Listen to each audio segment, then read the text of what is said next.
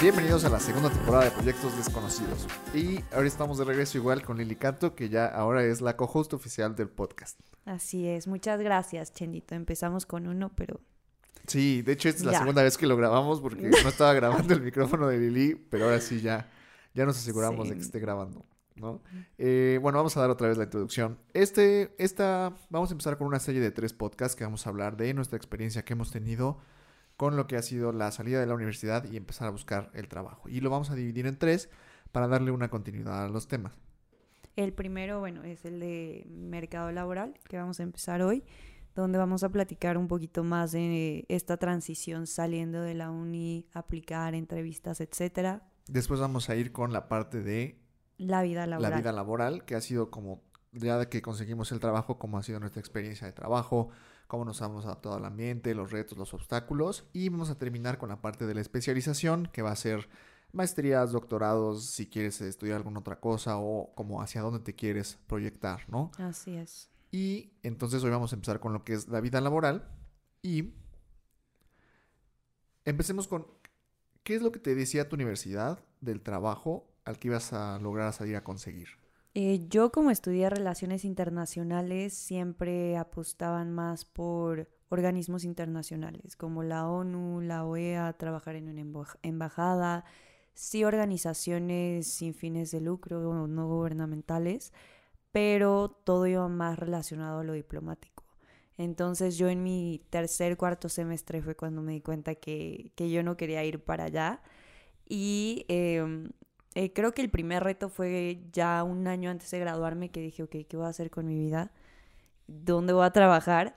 Y la verdad es que cosas tan simples como meterte a un portal de trabajo, ver las vacantes, y yo pe- esperaba encontrar como, ah, sí, se busca internacionalista. No es cierto, no aparecía nada. Entonces fue como ese primer reto de ver dónde encajo, hacia dónde puede ir mi perfil pero sí me di cuenta que si no iba hacia estos trabajos tradicionales de la carrera, era difícil encontrar cómo podía adaptar mi conocimiento que había adquirido en esos cinco años a otro trabajo.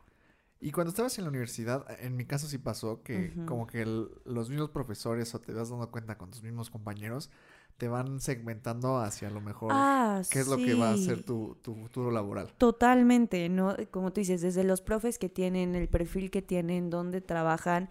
Y digo, cada quien te comparte su punto de vista, pero sí, yo tenía amigos que, bueno, eran internacionalistas a morir y yo no era, o sea, yo no tenía ese perfil. Y Y a veces... este sí va a ser cónsul, ¿no? Ah, claro, y yo a veces sí decía, me equivoqué de carrera, pero decía, me gusta esto, pero sí, o sea, totalmente como que te quieren llevar en una sola dirección y a veces es como, yo no quiero ir en esa dirección, yo quiero explorar algo más y a lo mejor con esos conocimientos que te dan, puedes aplicar algo que incluso ellos no te dicen. Claro. Sí, porque realmente creo yo que sí hay un contraste luego entre lo que sales como listo para hacer de la universidad y el nivel de, de puestos que están de entrada.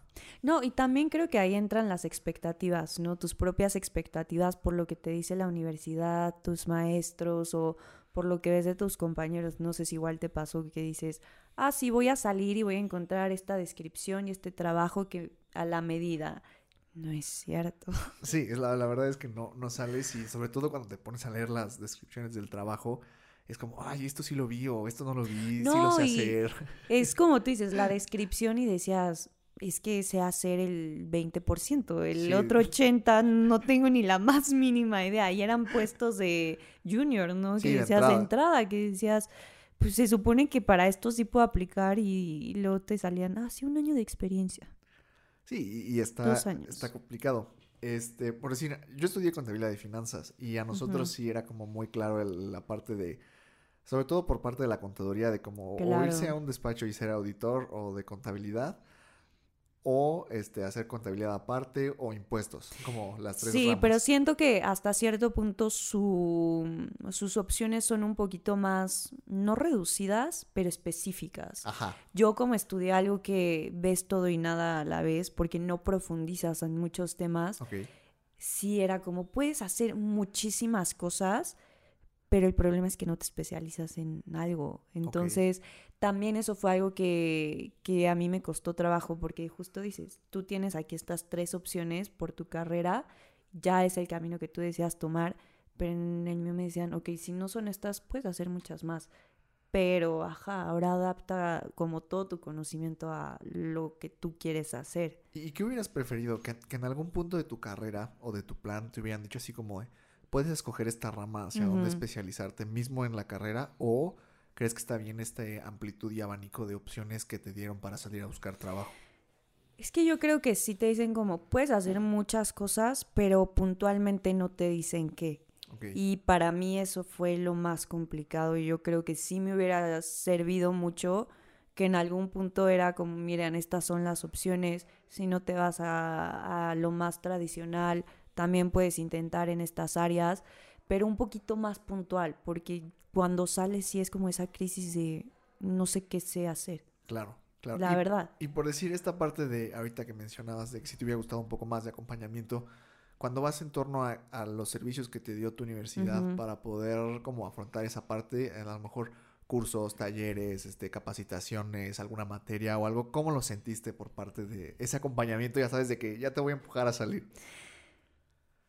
Mira, yo siento que toda universidad tiene estos servicios que, pues, si tú tienes el interés, los vas a ir a buscar, ¿no? Porque sí tenían de que talleres para CV, talleres para hacer tu perfil en LinkedIn, cómo prepararte para entrevistas. Yo no los tomé porque no sé si a ti te pasó y dices, no los necesito. O sea, te vas con esta idea de que yo voy a salir y me va a ir bien. Sí me hicieron mucha falta. La verdad, creo que a veces si no te obligan a tomarlos, tú no, es muy raro que tú los busques por tu cuenta. Y sí me dieron, por ejemplo, acompañamiento en crear mi perfil de LinkedIn y fue fenomenal porque más adelante me di cuenta que es una herramienta muy poderosa, pero nada más era como de que, ah, sí, crea tu perfil. No fue como darle seguimiento de te enseñamos cómo usarlo, de cómo puedes buscar trabajo, etcétera, ¿no? Eh, también te enseñan a hacer un CV muy general, a prepararte para entrevistas, pero igual muy general. Y ya si tú quieres como más práctica, profundizar, ah, ok, ve a las oficinas de vinculación de centro de vida y carrera. Pero yo sí creo que a veces si no te obligan a hacerlo, tú solito no, no vas a ir a buscarlo. Exacto, no sé tú cómo. Eh, en mi universidad, sí, como por decir, sí teníamos que hacer prácticas obligatorias y eran dos materias que tenías que cursar. Parte de lo que es el proceso de, entrar a las prácticas, que además era un proceso que duraba como seis meses, este, te tenías que escribir un semestre antes del semestre que querías entrar a las prácticas. Entonces, si querías entrar en otoño, desde primavera ya tienes que estar inscrito. Pero tú buscabas la empresa o la universidad les daba como cierto apoyo de que, ah, mira, tenemos convenio con tal y puedes aplicar a esto. Pues a mí me pasó particularmente que como me tocó justo hacerlo en pandemia, al principio teníamos una lista gigante de opciones y te dan, te daban a escoger este tres. Y era una lista grande, o sea, me acuerdo que te daban el PDF y eran tres páginas de PDF de ah, empresas para escoger. Sí, variado. Y pero resultó que cuando se fue a la pandemia, de esas tres páginas se pasaron a ser nueve empresas. Ya. Entonces, y sí bajó, o sea, la calidad bajó muchísimo. O sea, de tener despachos, empresas, este, eh, bastantes oportunidades de muchos ramos. Sí se pasaron unas empresas, la verdad, que bien rascuachas. o sea. Y es que, a ver, ahí también es otro punto que igual podemos profundizar la pandemia, ¿no? A ti te tocó saliendo, a mí me tocó a mediados.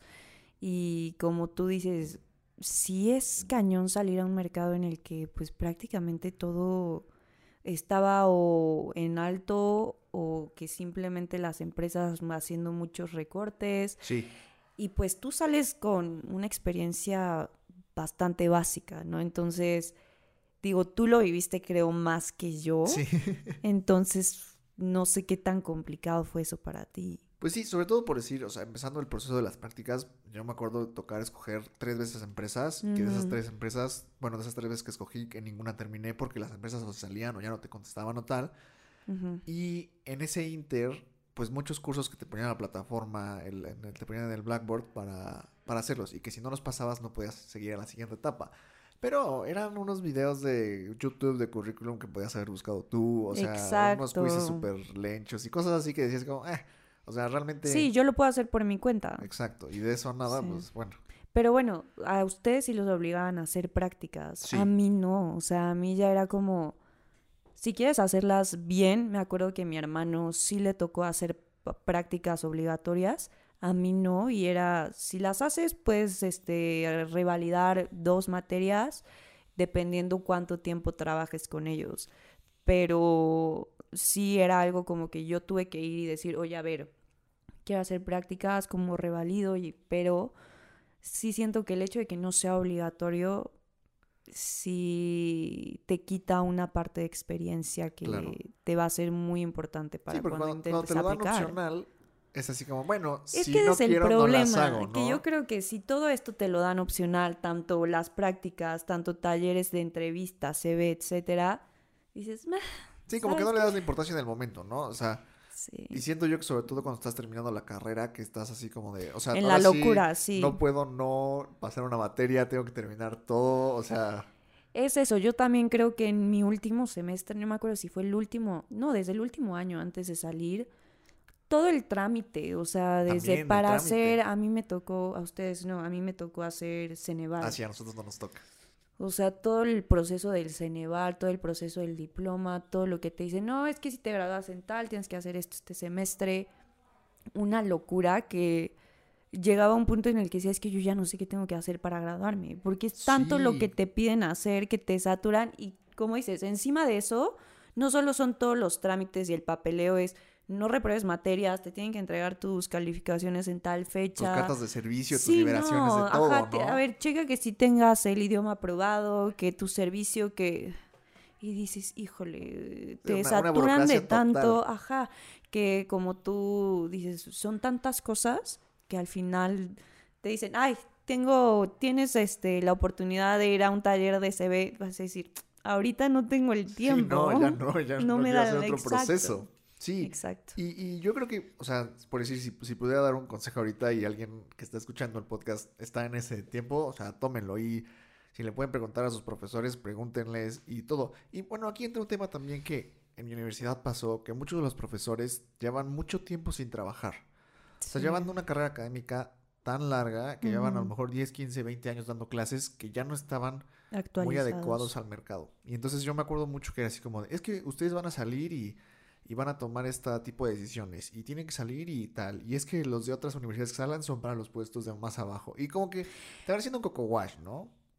Muy cañón. Sí. O sea, la verdad es que mm, yo no, yo no lo iba a decir, pero sí siento que hay ciertas universidades que te venden la idea de que vas a salir y vas a encontrar un muy buen trabajo súper rápido, súper buen sueldo en un puesto, eh, digo, que para ser recién egresado va a estar muy bien remunerado.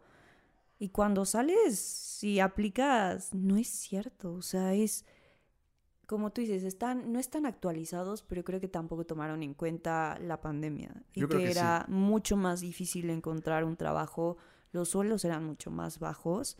Y pues en realidad pocas eran las empresas que estaban dispuestas como de que, ah, bueno, voy a contratar a esta persona que a lo mejor no tiene mucha experiencia para algo que ahorita es vital en su proceso. Claro, porque es, además de la empresa es toda la inversión que tiene que meter, toda la capacitación y todo eso. ¿no?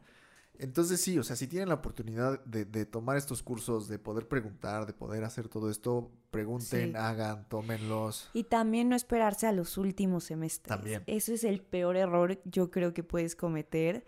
Que yo cuando estaba en la uni, la verdad es que sí te sirve mucho como sentarte y pensar qué quiero hacer y para dónde quiero ir, porque la universidad te da muchas oportunidades, muchas opciones de que te puedas encaminar a- hacia donde tú quieres ir y ya sea a través de servicio social, a través de prácticas, etcétera.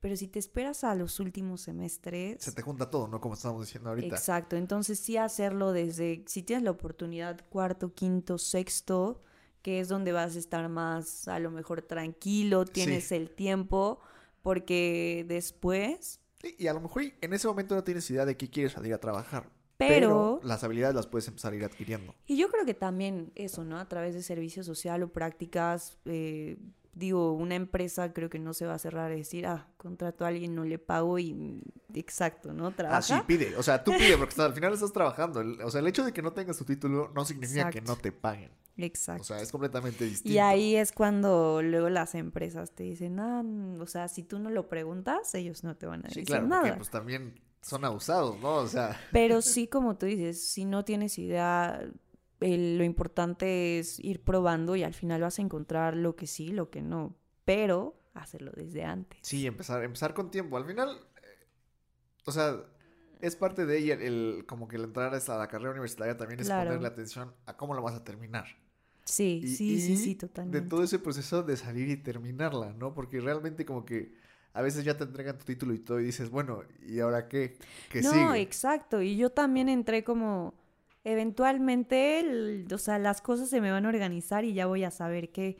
Pero si tú no pones de tu parte, como tú dices, exacto, exacto, tienes tu título y dices, híjole, ¿y ahora qué hago? Sí, sí, sí. Y bueno, por decir también, a mí me tocó mucho también del proceso burocrático para el título y ah, como mi universidad tuvo problemas. este, o sea, tardaron un año en darme todo, ¿no? Y, y me acuerdo que era, o sea, para mí sí era como una un tema el decir, sobre todo por decir como contador, que sin tu cédula, pues a lo mejor es un poco más complicado conseguir trabajo este, en lo que te la dan. Era así como de, sí me voy a esperar a buscar ciertas cosas Exacto. hasta que tenga mi cédula. Exacto. Y sin embargo sí estuve aplicando y todo, pero, pero sí también es un proceso que tienen que tomar en cuenta. O sea, realmente los títulos tardan un chorro en salir, las cédulas también, es todo el proceso de la universidad y en ese inter en lo que te estás graduando y, te estás este, empezando a buscar trabajo, también es un buen momento para empezar a aprovechar a, tomar todas estas habilidades. O sea, si a lo mejor ya no pudiste tomarlas justo antes de que acabaras tus materias, puedes empezar a tomarlas en lo que Exacto. Te dan tu título o te dan tu cédula. No, y además que también ahorita hay muchísimas plataformas, cursos, etcétera, gratuitos que precisamente te pueden dar todas estas herramientas que obviamente hace 20 años, 30 años no había y que ahí también entra mucho la parte de saber utilizarlas, ¿no? Y saber sacarles provecho. El mismo LinkedIn, ¿no? O sea, yo por sí yo no lo sé ocupar. La neta yo me creé mi perfil porque eh, lo vi que todo el mundo lo tenía. Pero, por ejemplo, tú que estabas diciendo lo de la búsqueda, ¿cuáles fueron las, las plataformas, las herramientas que usaste más? Yo las que empecé a, bueno, empecé a usar LinkedIn y ya que me empecé a dar cuenta que como que no encontraba, empecé a preguntar y unos amigos me dijeron de OCC Mundial, que es una plataforma, e Indeed. Y en estas plataformas son meramente, o sea, no son red social como LinkedIn. Estas son plataformas de búsqueda de, trabajo. Entonces creas un perfil, pones este, ya sabes, eh, formación, expectativa de sueldo, tres intereses en áreas de trabajo y ese tipo de cosas y solo ves los perfiles de la empresa. Sí. Quiera que no, también ayuda a quitarle un poco esta toxicidad de. de. De la red social, de estar viendo qué están haciendo los otros y tú decir, ¿y por qué yo no lo estoy haciendo? ¿Cómo no lo estoy logrando? ¿no? Sí, es horrible, horrible.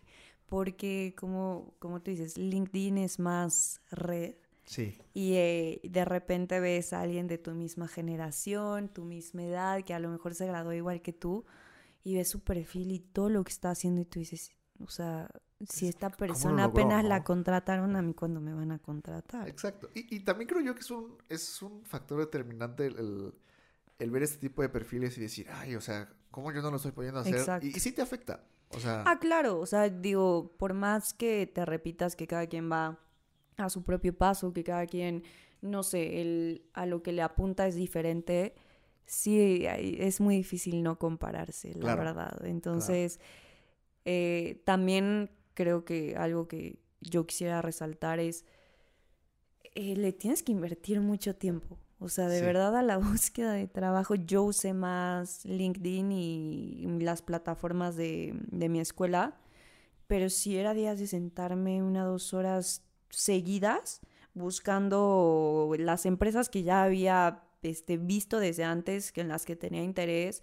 Y si no veía un trabajo, por ejemplo, LinkedIn sí me ayudaba a ver el perfil y ver como, ok, esta chava que tiene el trabajo que yo quiero, cómo llegó ahí y dónde empezó, ¿no? Entonces te digo, también es mucho saberlo usar, porque decía, no me voy a comparar, porque yo estoy consciente de dónde estoy y estoy empezando, pero esta es una persona que tiene un trabajo como el que yo quisiera tener, en la empresa que yo quisiera, voy a ver qué hizo. y ahorita que lo mencionas, me, acuerdo de una, de una anécdota. Estuve tomando yo unas este, conferencias y me acuerdo que la ponente, estaban hablando del, del, mercado financiero y el entorno global y de cuáles eran las, este, estaban ofreciendo unos productos de inversión de BlackRock. Y este, y entonces escuché a la que estaba dando la ponencia y dije, wow, o sea, lo que ella está haciendo y cómo está hablando y todo es a lo que yo quiero llegar. Y entonces, en un momento en el que me vieron a decir su nombre, me metí a LinkedIn y me puse a buscar y vi dónde estudió, qué carrera hizo, dónde empezó, cuántos años llevaba. Y dije, wow, o sea, por decir, esta, esta esta señora que, estaba ahorita ya en BlackRock se graduó de la universidad. Estuvo trabajando en un banco, después se pasó como a un fondo de inversión, luego estuvo 10 años en Banco de México y ya después de esos 10 años BlackRock le dijo 20. Y es que a ver, a eso es lo que voy.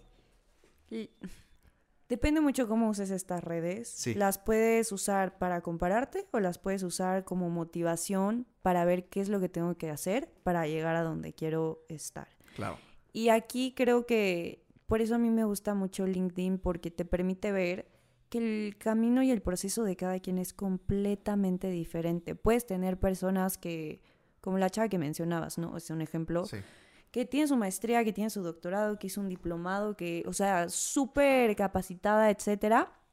Como también puedes ver una persona que no tiene nada de eso y al contrario es la experiencia que ha tenido y aún así está en el mismo lugar, ¿no? Y te das cuenta que no hay como una fórmula, no hay como unos pasos a seguir para llegar a donde quieres estar y que al final puedes llegar ahí de mil y un formas y que no es precisamente a través de algo en específico. Y eso está súper bien decirlo porque creo que yo que a veces, muchas veces, a lo mejor, no sé, tus papás o gente mayor te dice, pues busca trabajo y encuéntralo y tal.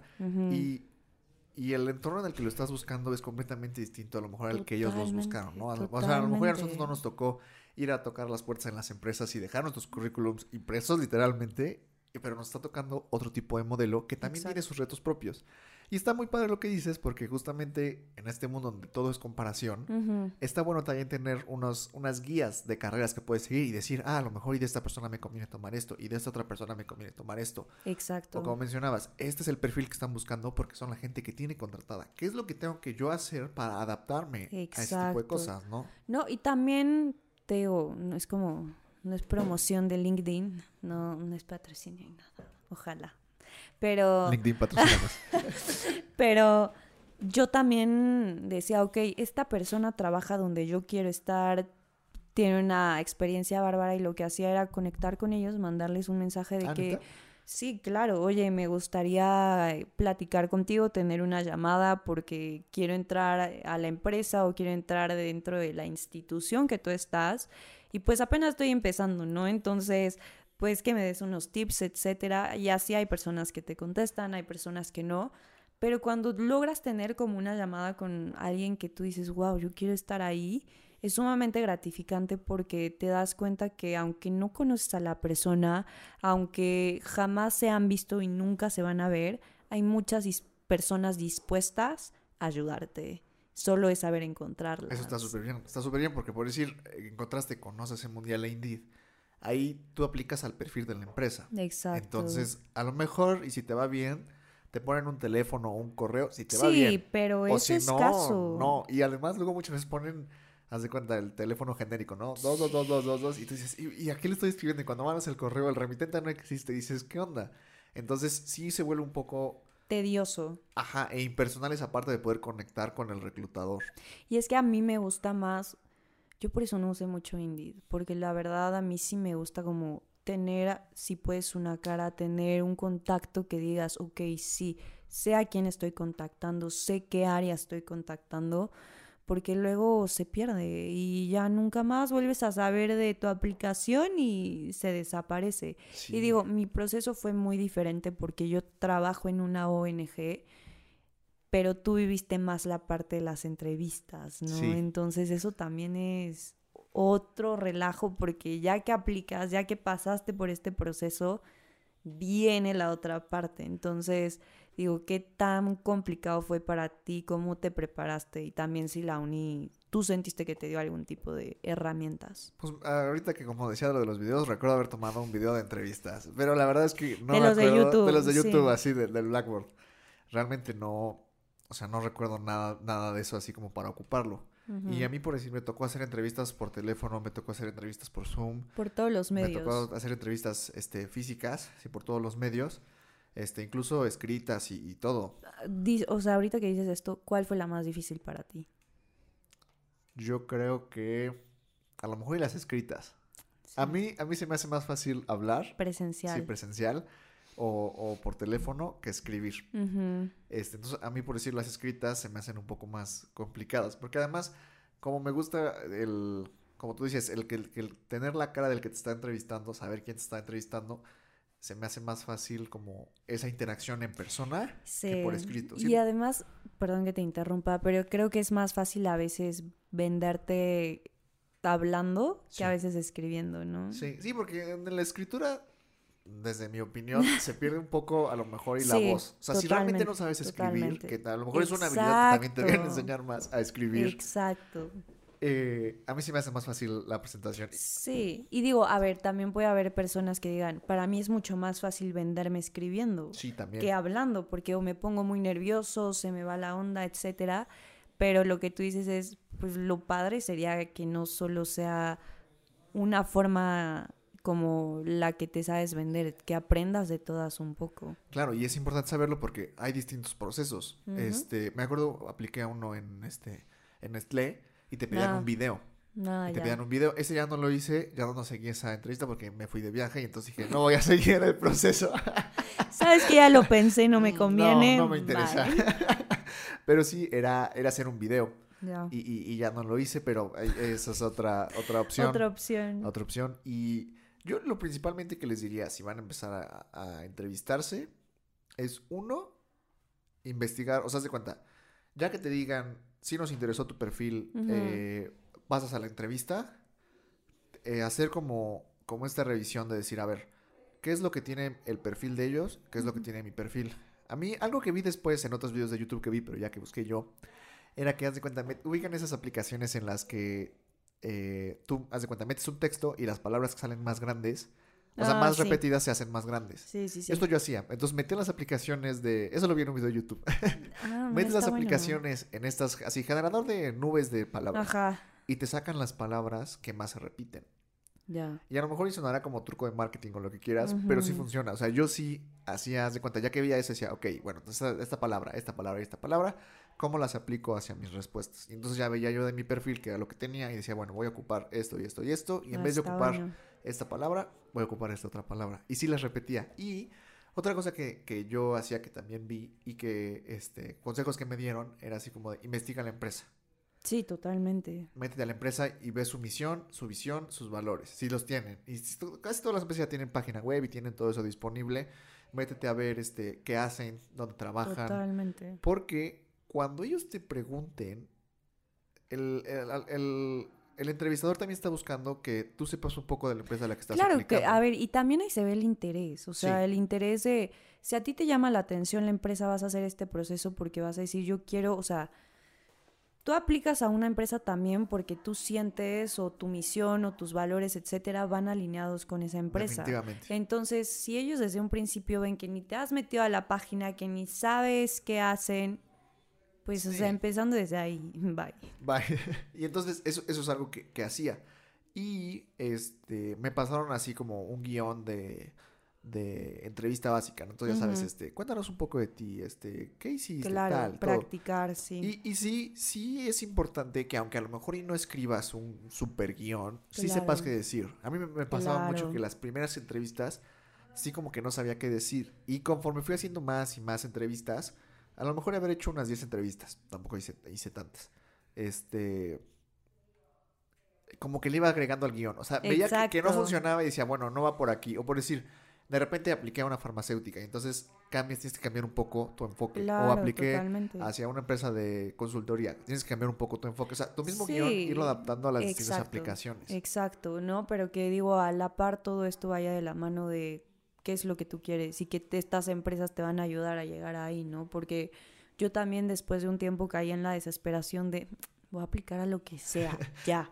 Donde diga aplicar, le voy a aplicar. Le voy a picar y ya. No, y la verdad es que caes en esta vez, a veces en esa desesperación de ya me voy a graduar, no tengo un trabajo, cómo me voy a graduar sin un trabajo, etcétera.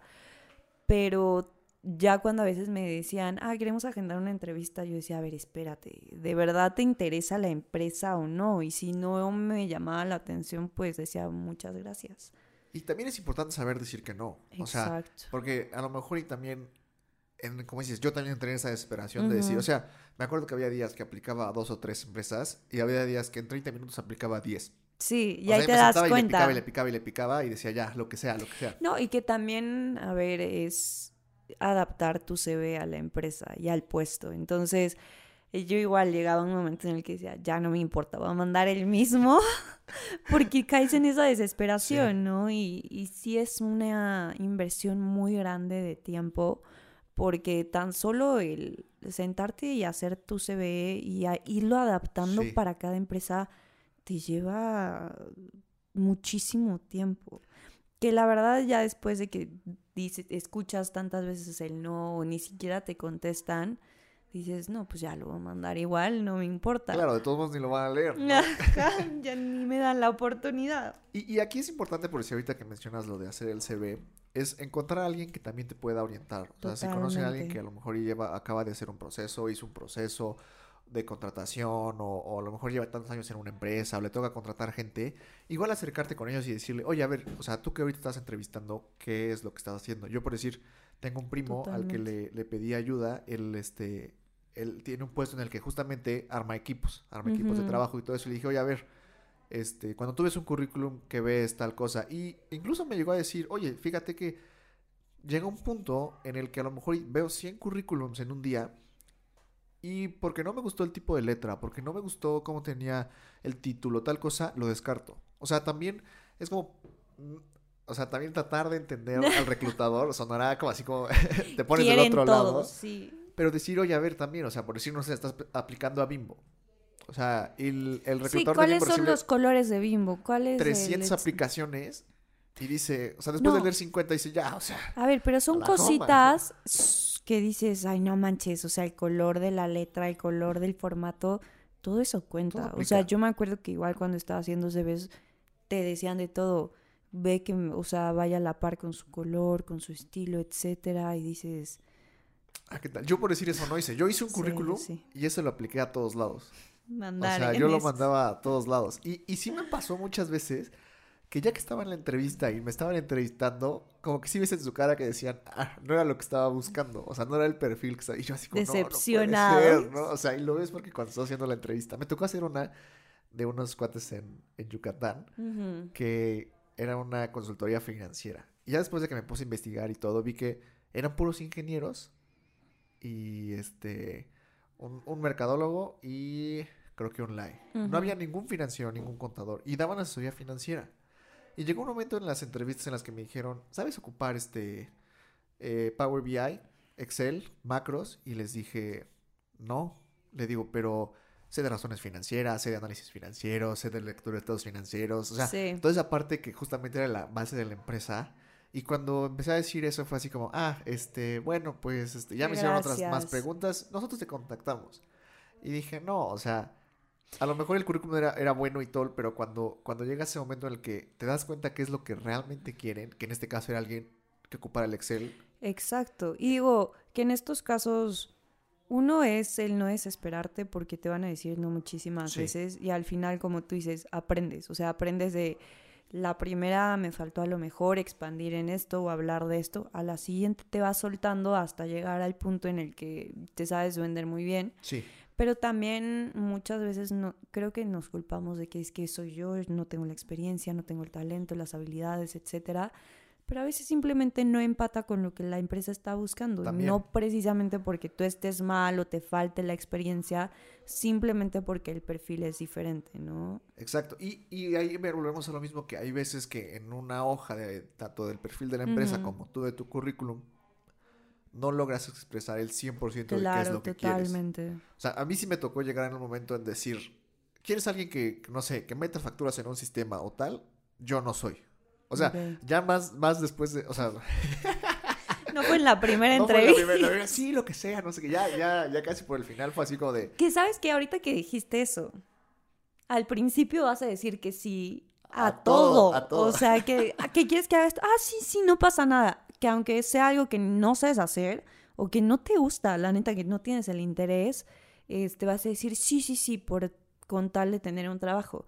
Ya después de muchas dices, no, yo no quiero hacer esto. Sí, o sea, no vas a poder hacer tal cosa porque eso no lo quiero hacer. Y también, o sea, al final es parte de todo el camino y el proceso que tienes que recorrer, porque si no te vas conociendo qué es lo que quieres, qué es lo que realmente quieres hacer y todo eso, pues a lo mejor y dices sí al primer trabajo que encuentres. Exacto. Y vas a decir, oh, pues creo que no era lo que yo esperaba, o bueno, pues cuando yo estaba eh, terminando la carrera dije que no iba a hacer tal cosa y ahora pues sí lo estoy haciendo. Totalmente. Si tienes la oportunidad de esperar, de, de realmente meterle al, a la búsqueda de trabajo, a la construcción de tu perfil, a tu capacitación y a todo eso, tómala. Sí. Toma todas las entrevistas, di que no, di que sí y va a llegar un momento en el que se te va a abrir, se la, te va a abrir la puerta, pero porque las estás tocando.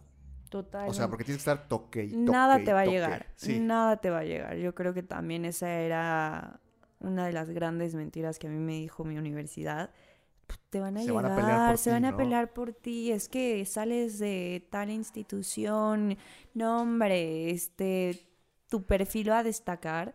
Qué mentira tan grande. Y a ver, si tú sales con ese, con ese coco wash, como tú dices, sí te va a costar mucho trabajo, porque entonces vas a estar ahí esperando de que, ay, ya mandé estas tres, este, apliqué a estas tres vacantes ah, sí, mañana me dicen que ya eh, quedé.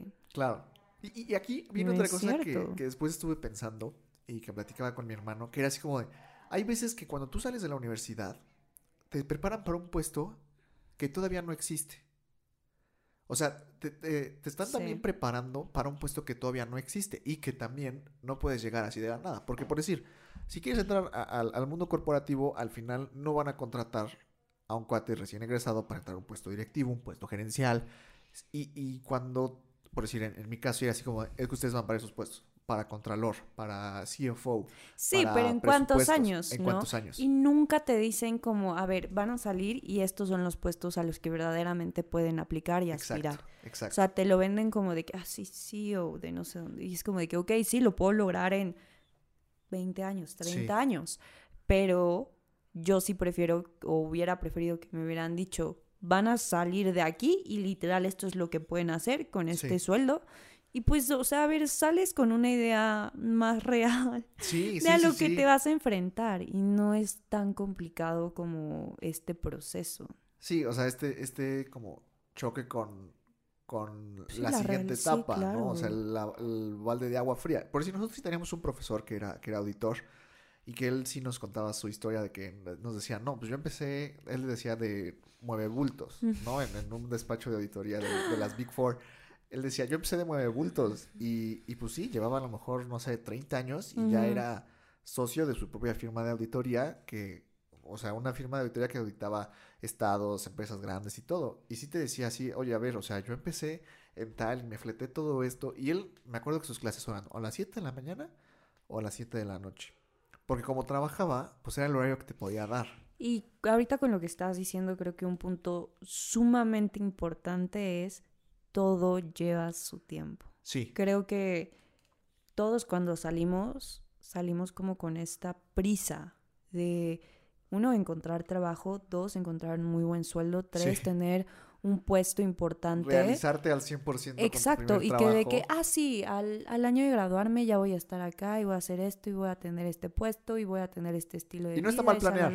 No, no, pero no. ajusta tus expectativas. Exacto. Y a mí sí me pasó que yo dije, voy a salir y voy a estar acá, acá, acá y de repente te pega la realidad y te das cuenta de que lleva un proceso. Sí. Y lleva tiempo. Y muchas veces crees de que a solo con hacer seis meses aquí mis prácticas ya o estar un año con esta empresa ya adquirí todo lo que necesito para llegar a este nivel. Claro.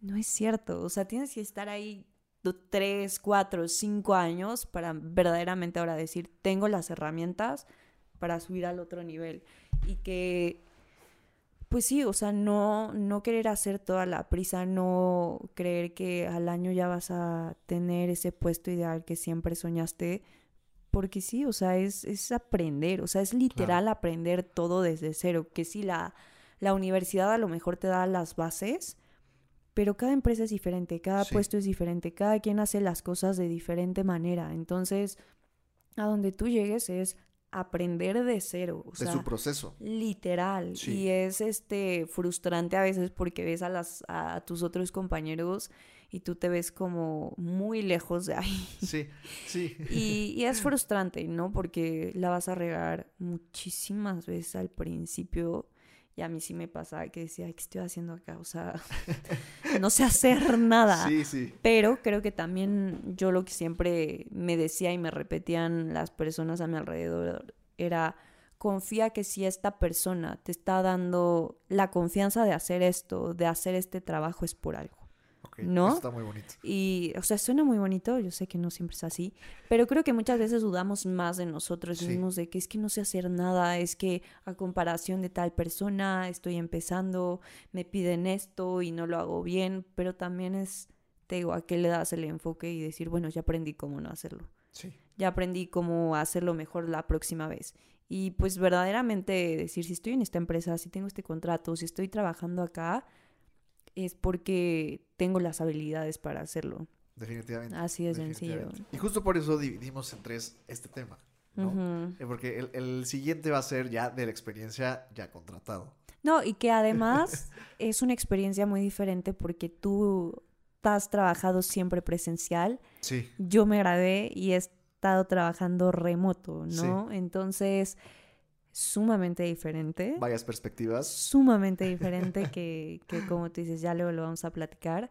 Pero este sí creo que siempre esta primera parte a veces dices, es lo más frustrante. Es lo más frustrante y lo que nadie te cuenta, ¿no? Este, este paso en medio se lo saltan. Sí. Y, y, es una transición, yo creo, muy complicada, porque es salir y pues ahora sí que tú búscale, ¿no? Puedes apoyarte de muchas personas, pero los golpes fuertes al final tú, tú los recibes y aprendes de eso y eso te, te, enseña cómo no hacer las cosas, que puedes mejorar. Sí. También estar, yo creo, muy abierto a las críticas. Porque a veces te dejas llevar con que no, no es cierto, yo sé todo, yo soy el candidato ideal y luego te dicen como de que, oye, pues mira, digo, las empresas que te llegan a decir por qué. Sí, porque hay gente que no te dice nada, nada más te dejan de contestar. Y eso también es un tema. Ah, claro. O sea, porque también dices, ay, o sea, pues ya no me contestó, ya no me hice? dijo. Exacto, pero pues es más de la empresa, ¿no? sí. Pero pues también aceptar que siempre se puede aprender, siempre se puede mejorar y que si estas personas que están en un puesto más alto tienen más experiencia, te lo dicen, tomarlo, porque te va a ayudar. Sí, excelente. Muy bien, pues yo creo que esto es este... Sí, podemos seguir aquí ahora, pero... pero... no, tenemos un límite. Tenemos un límite y para poder conseguir, bueno, seguir con el siguiente tema. Al final, este, si tú estás pasando por esto, si conoces a alguien que esté pasando por esto, pues es normal. Es normal. Pásale este podcast porque muchas veces, bueno, uno, no sabes hacer promoción, pero dos también saber que alguien más está pasando por lo mismo que tú estás pasando te da un poco de tranquilidad. Y te da un poco de tranquilidad. Y también saber que no es competencia, ¿no? Creo que todos hemos pasado por ese proceso y es frustrante, pero luego entras a trabajar y te enfrentas con otro tipo de cosas. Entonces es un camino, yo digo que no tiene fin, pero eh, lo vas, vas aprendiendo, lo vas disfrutando y es una transición muy complicada. Exacto. Pero este siempre creo que van a haber personas dispuestas a ayudarte. Sí, y, y también tienes que estar dispuesto a buscar esa ayuda. Total. Búscala. Este, ahora sí que ahorita con la cantidad de contenido que hay, pues tú lo puedes conseguir en internet, lo puedes conseguir con personas, platica, platica con tus amigos, porque todos están pasando por lo mismo. A lo mejor habrá uno que ya consiguió el trabajo. Pregúntale, ve con él, o tal. O sea, en vez de verlo como una competencia, como tú dices, sí, una motivación, ¿no? de una referencia. ¿Qué hiciste? Oye, platícame qué puedo hacer. Creo que a veces dejamos que esta como envidia nos gane, ¿no? Y decir, híjole, es que me ganó. ¿Y cómo le voy a preguntar? Exacto, pero a ver, o sea, quitarnos un poquito ese, ese ego, esa envidia y decir, oye, ayúdame, o sea, ¿cómo le hiciste? Y tan sencillo como es sentarte a ver, te ayudo con tu CV, te ayudo a la entrevista, y ahí te das cuenta que no es competencia, cada quien va por un camino diferente, le apunta a algo diferente y este no, no es tratar de meterle el pie al otro. Exacto. Y eso está súper bien. Así que quédense con eso y nos vemos en la próxima. Adiós.